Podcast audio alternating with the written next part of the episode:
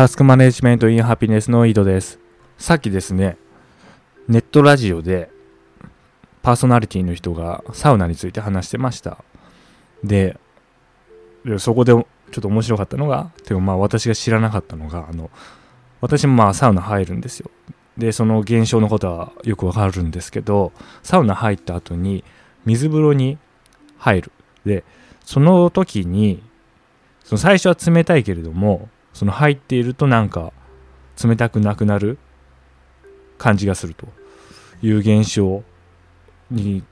ついてなんかその体のその皮膚のところに膜ができるような感覚になるということを言ってました。でなんかそれをそのサウナ好きの間では羽衣っていうらしくてウケるなってその羽衣ですよ。あの天女とかが。まとってる。そんなこと言うらしいですね。でまあそのパーソナリティの人は、まあ、サウナが最強のソリューションだっていうことを言っててで、まあ、皆様にもおすすめしますっていうことを言ってました。でまあ私もサウナ好きなんですけどね。その人はなんか毎週金曜日に行ってでそこのサウナに入るとサウナに入って水風呂に入ってでその後休憩するんですよ。でその休憩してる時になんかもう何とも言えない気持ちとか精神状態になって涙がこぼれ落ちてくるとか言ってんですね。でまあそのまあいい状態なんですよ。そのなんか素晴らしい状態を感じるためにその1週間まあいろんな理不尽なこととかあったけれどもそれのそのなんだろう。その休憩の瞬間のために存在していたのかというふうに思ってでその理不尽な経験とかも愛おしくなるっていうことを言ってましたね。はい。でも私もサウナ好きなんですけどまあここでちょっと急に素に戻るんですけど タスク管理的に考えるとあんまその外部のねものによる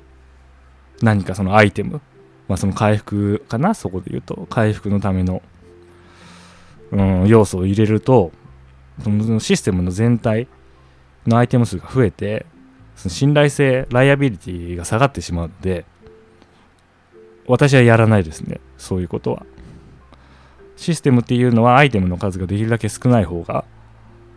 壊れない。信頼性が高いのでそのサウナってだって、まあ、毎週金曜日行くとしても、まあ、何かの理由で行けない時もあるじゃないですか。当たり前ですけど。結構なね労労力というかまず時間ですよね。サウナに行く必要があるし。でその時間確保できるかとかね。まあいろいろあるんでそれが実現できない場合、まあ、そこでそのシステムが止まるわけですよね、まあ、もしそのシステムが直列につながってたらそこでも完全にシステム止まってしまうわけですよ。でそうするとそのタスク管理全体のシステムも止まると。いう状態になってしまう。でもしま並列でサウナがダメだった場合はこっちの手法を取ろうと。いうことで並列のシステムにしたとしても、まあ、どちらにしろ信頼性は下がりますからね。まあそういう観点からあんまりその外部のものに頼る何か要素っていうのはシステムの中に入れない方がいいということが分かります。あのシステム工学をちょっと知ると。でまあそう考えるとなんか私の最近のね流れもそうなんかなと思って、昔タスク管理始めた頃はもうそんなんなんだろうそんなん考慮しないというか、まあ、何でもいいから良さげなもの世の中で良いと言われているようなものをどんどん取り入れるみたいなね瞑想とかもそうですしでやってましたけども結局それその要素がコントロール下にない。つまりま自分の好きにできない場合システムのそのアイテムの信頼性っていうものがあんまり高くないわけですよ。何かに依存してしまうとね。で高い信頼性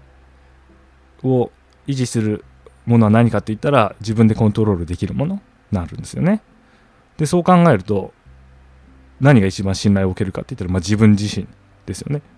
自分の考え方とか自分のその感情のコントロールとかそこに至るんですよ。まあそれねそれが逆逆にというかそれが難しいっていう話もありますけども世のまあ世論というか。いやでもそれは難しいだけでやってできるんですよね。その考え方とかのコントロールは。でそれができるのであれば自分の要素をタス管理システムの中に組み込むことがタス管理システム全体の信頼性を上げることにつながるんででそれをなんかずっとここ数年はやってんのかなっていう感じですかね振り返ってみると。あまり外部に頼らないなんかうーんストレス発散の方法とかまあいろいろねまあ自分も調べましたけどしらすごいストレス感じてる時は。で何かをやるとかね何かやって発散するとかいうこと書いてあるんですけどそれを組み込んでしまうとシステムの信頼性が下がってしまうんで、まあ、それを組み込まない方向にここ数年来てんのかなっていうふうに思います。はい。でちょっと本題に入りますと昨日アハモの新規登録をして iPhone11 を変えました。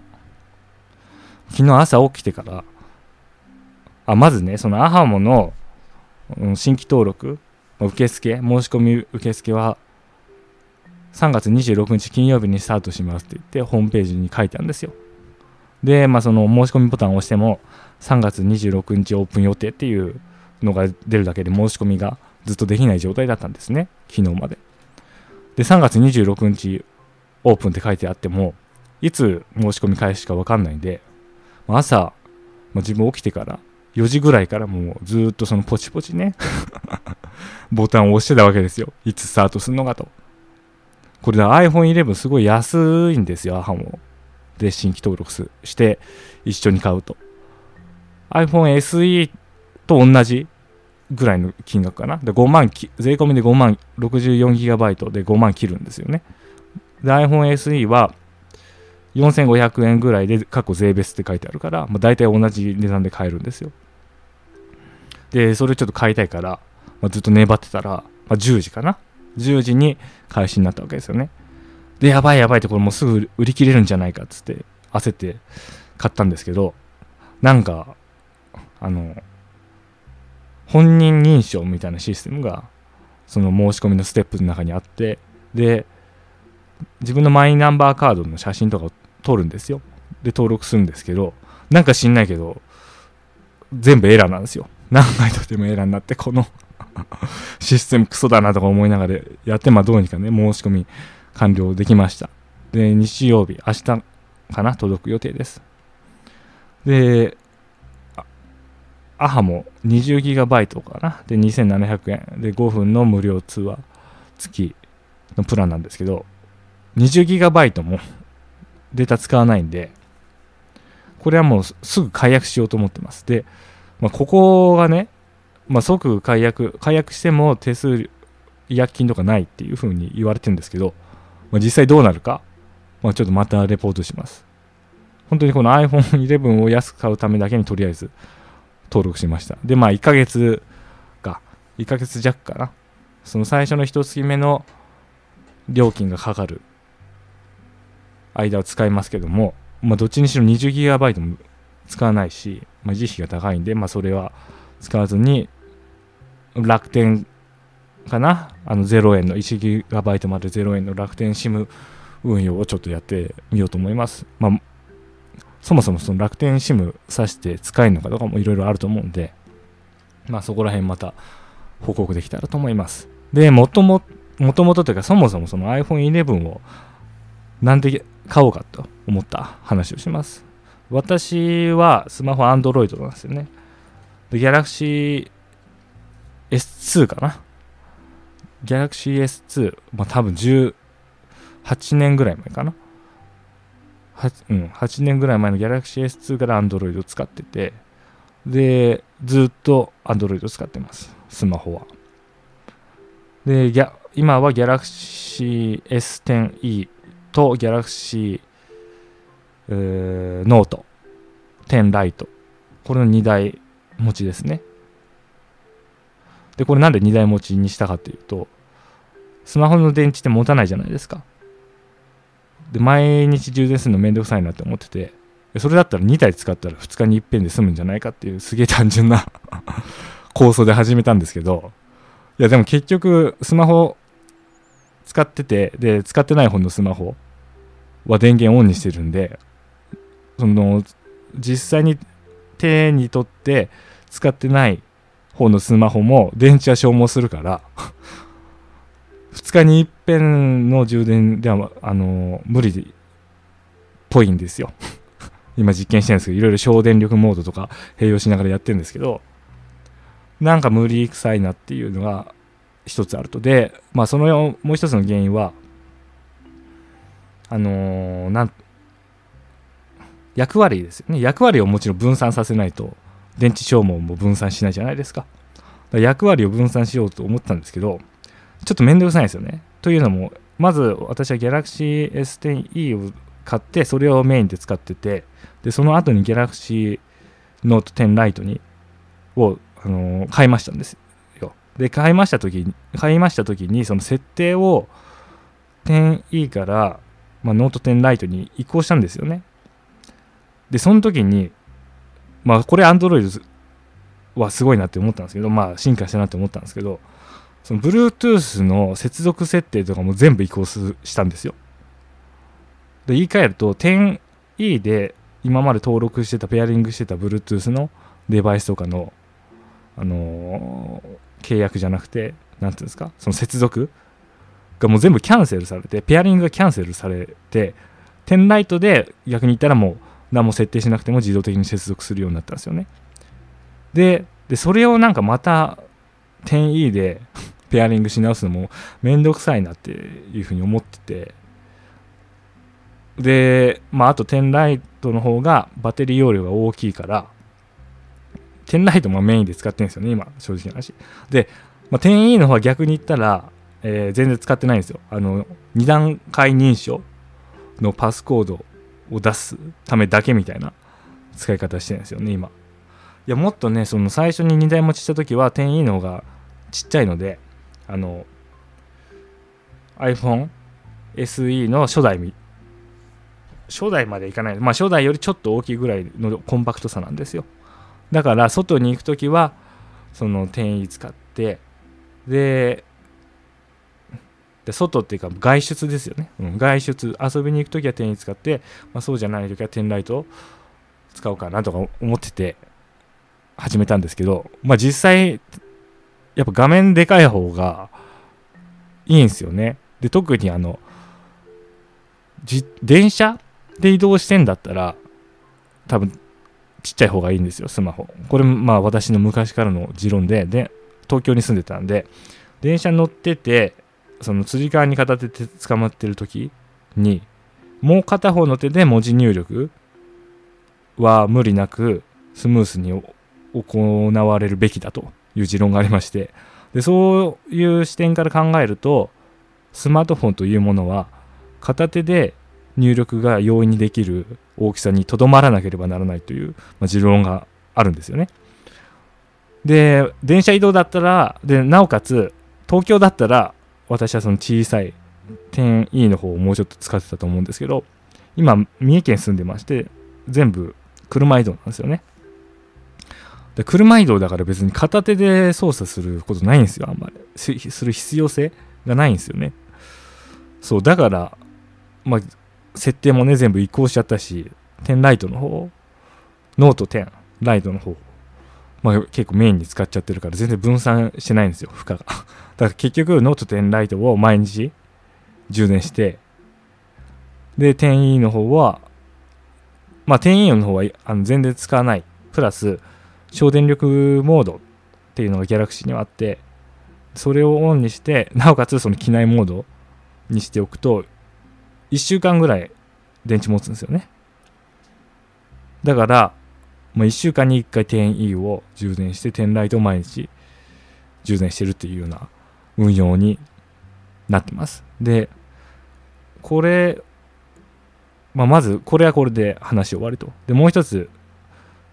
Android をメインで使ってるんですけど、iOS も使ってるんですよね。で、iPad 10、ん ?iPad 10.5 Pro、iPad Pro 10.5インチか、と iPad mini と iPod Touch を持ってます。で、iPod Touch がもう買ったのが5年ぐらい前でもう電池がもう全然ダメなんですよね。で、処理スピードも遅いから、これちょっと買い替えようかなって思ってたんですよ。まず一つ。で、でもまああんまり iPod Touch の新しいそのバージョンとかも出てきてないじゃないですか。で、それなんか買い替えるのもどうかなっていうふうに、まあ一つ思ってたのと、であともう一つ、QC 検定の勉強をしてて iPad Pro 使ってたんですけど、まあやっぱ使いやすいなんてそのタブレットはやで、プラスそのノートアプリのその完成度に関しては iOS の方が、ま、今 iPadOS かの方がいいなっていうふうに感じたんですよね。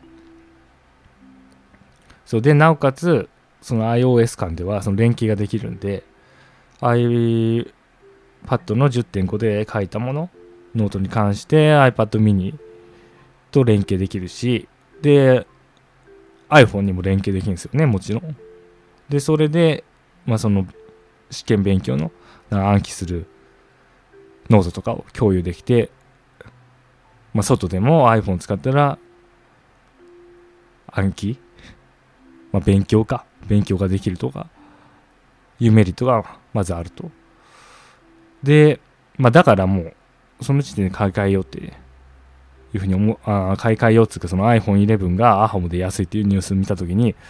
あ、じゃあもうこれ iPod Touch の代わりに iPhone11 買えばいいやんと。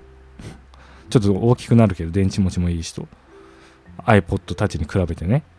で、まあちょっと考えたんですよね。で、まあ、アンドロイド2台持っててもねっていうとこもあるんですよね。アンドロイド、スマホ2台持ってても、ま、差がないじゃないですか。使えるアプリとかも。だから、それを iPhone1 台、えっ、ー、とね、S10e の方を iPhone11 に入れ替えます。で、これがなぜかっていうと、ノート10 Lite だとペンが使えるから、残す。で、これですね。で、あと、うん。あと、もう一つの選択肢としても、だ iOS に全部乗り換えたらいいんちゃうのっていうのはあると思うんですけど、まあ別にいいんですよ。いいんですけど、まあ、うん。もともと Android 使ってて、いいなって思う点も結構あるんですよね。例えば、ブラウザ。ブラウザで、ダークモードってありますよね。ダークモードを、今、Chrome。で、私、今、メインで Vivaldi 使ってるんですけど、ビバルディだと強制的にダークモードに対応していないウェブページもダークモードにできるんですよ。色反転させて。で、まあその方が電池の節約にもなるし、有機 EL だから、ギャラクシーは。で、まあもう慣れてんでね、ダークモードで。なんかあの、白い背景のさ、ウェブサイトを見るともう目がチカチカするんですよね。そう、だから強制的にダークモードに変えられる。まあ、自由度がやっぱ Android にはあると。でなおかつ、まあ、これちょっと iPhone でできるか試す必要あるんですけど、私朝起きて、起きた後に、まずメトロノームをスタートさせるんですね。あの、イヤホンして、外の音が聞こえるやつですよ、イヤホン。あの、なんていうんですか、物理的に。あの、ソニーが出したエクスペリアデュオだっけ？ Ear Duo か。あれなんか全然後継が出ないから多分もう全然売れなかったから廃盤になるんでしょうけど、エクス Xperia Ear Duo のあの無線バージョン、最初に出た Bluetooth のバージョン使ってて、で、それ耳につけて、で、 Galaxy で、メトロノーム。1メトロノームとか、まあ、時計でもいいんですけどね、1秒に1回カチカチってなるアプリを立ち上げて音を聞きながら、アンカーを立ち上げて、佐々木さんのグッドモーニングバイブスを聞くというのが日課なんですよ。で、これはつまりバックグラウンドのアプリを2つ同時に起動してるんですよね。で、それ、iOS できないんじゃないかなってちょっと思ってるんですよね。だそういうまあ自由度がやっぱ Android にあるで残しておこうと思います。で、ノート10 Lite を残す理由はあとペンが使えるからって話なんですけど、まあ、さっき言ったようにそのペンを使うのは iPad でも使っててで iPad のデータを同期できるのがもちろん一番いいんですよね。だからもし将来 iOS 製品でペンがかけて持ち運びができる、まあ、今ちょっと噂の折りたたみの iPhone であったり iPad であったり、まあ、そういうのが出てきたら多分テンライトの方はそっちに乗り換えようかなっていうふうに考えてます。で iPhone11 のだそうしたらもう持ってる持ち歩くデバイスはでも Android もうあれだよね。あのリストラだよな。そうなったら。Android リストラか逆か。あの今 iPhone11 持ってますけどだそれを別の Android に変えるとかするかもしれないですね。うん。でとりあえず今の今考えてる役割分担は画面が大きい10ライトの方はブラウジングウェブブラウザとか見るようで iPhone11 の方はさっき言った音楽系そのアンカーとかポッドキャストとかあのネットラジオかを聞くようにしようかなと思います。でなんでかっていうとあのバッテリーの持ち多分電力効率とかかな？がやっぱ iPhone の方がいいんですよね。プロセッサー？と OS が完全にしんあのなんていうんですか？シンクロじゃないけど。まあその専用設計になってるからね。でいいんですよ。でただブラあの私 S10 じゃなくてノート10 Lite のバッテリーがどのぐらい持つかと iPhone11 のバッテリーがどのぐらい持つかっていうサイトを見てちょっと見たんですけどでそのサイトだと通話とブラウジングと音楽再生でそれぞれ評価してるんですよね。で通話に関してはノート10 Lite の方がいいんですよ。4500mAh 積んでるから。やっぱやっぱとか通話に関しては物理的に大きいバッテリーを積んでる。スマホの方がバッテリーが持つ傾向にあるっていうのが分かりました。で音楽再生は iPhone11 の方がノート10 Lite よりいいんですよ。で多分音楽再生に関してはそのプロセッサーその効率ですよね。電力効率が高いプロセッサーと OS を積んでるデバイスの方がいい。ですよね。で、ブラウジングは iPhone11 の方がちょっといいんですけど、でもまあ1時間とか、まあでもね、バッテリーの大きさの考慮して比べたら、それ iPhone11 すごいなと思いますけど、まあでも1時間ぐらいなんですよね。で、まあそう考えたら、まあ、画面がでかい方で見た方がいいかなと。結局同じぐらいの15時間が忘れちゃったけど、同じぐらいのそのブラウジングの電池持ちだったら、まあ、ノート10の方を使おうかなって。で、あと、頻度の問題もありますよね。音楽再生はもう毎日やってるんで、必ず毎日使いますけど、ブラウジングはまあ、まあまあ、ほぼ、ほぼ毎日しますけど、まあ、頻度で言ったら、もっと少ないから、まあ、それを10ライトに割り当てると。っていうことをすれば、今度こそ、あの、夢の2日に一遍、でも、あれやな。今考えたらさ、デバイス2つ持ってさ、1つずつ2日に一遍充電してたら毎日充電してんじゃんね。意味はもうよくわけ、わけわかんない状態になってますけど、まあでもそれはもともとガジェット好きだからまあいいっすわ。それはそれで。で、まあこれでやっと、あともう一つね、タスクマ。タスクマも使ってたんですよ。iPod Touch とかで。でもやっぱ、結局メインのスマホじゃないからメ,、うん、メインのスマホに iPhone 使ってないとあんま定着しないなっていう風なのがまあ一つあったと。で今までずっとスマホの話してましたけど話転換して今度スマートウォッチの話しますね。でスマートウォッチももちろん Android 使ってたから Android Wear ずっと使ってるんですよね。でまあ大したことできないっていう 印象で。でまあそれはそれで全然いいんですけど一つちょっと改善したいなって思ったのが前紹介したかな？なんかスマホのアプリでそのバックグラウンドミュージック？BGM 再生するアプリでエンデルっていうのがあってでこれを使うとそのパフォーマンスが上がるという眉唾な話があるんですよ。でエンデルは心拍数もその人のその今の心拍数も考慮してであと天候とかね。であと活動量、まあ、動いてるか動いてないかとかなんかいろいろ考慮してでそれを考慮してえー、じゃあ AI があってでその情報を AI に投げて AI がそれを処理して最適な BGM を生成するっていうアプリなんですよ。で Android Wear が心拍数を測る機能あるんですけど Android 本体の Google Fit 全然連携しないんですよ。なんでってことですよね。Google Wear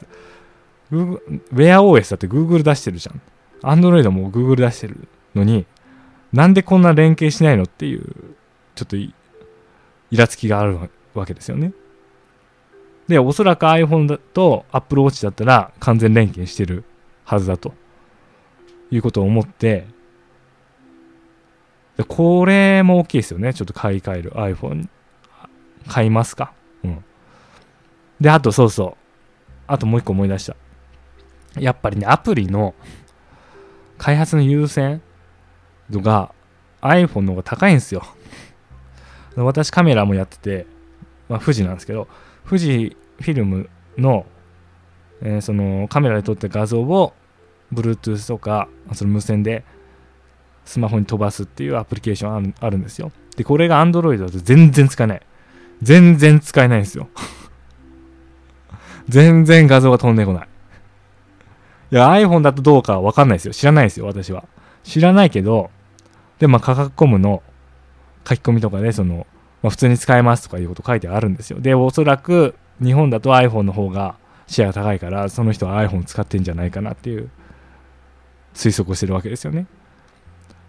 で、まあ、他にもパナソニックもソニーも使っていきましたけど、やっぱね、不安定なんですよね、Android のアプリが。これも iPhone のアプリと比較してないんで何とも言えないんですけど、でもおそらく日本は iPhone ユーザーの方が多いから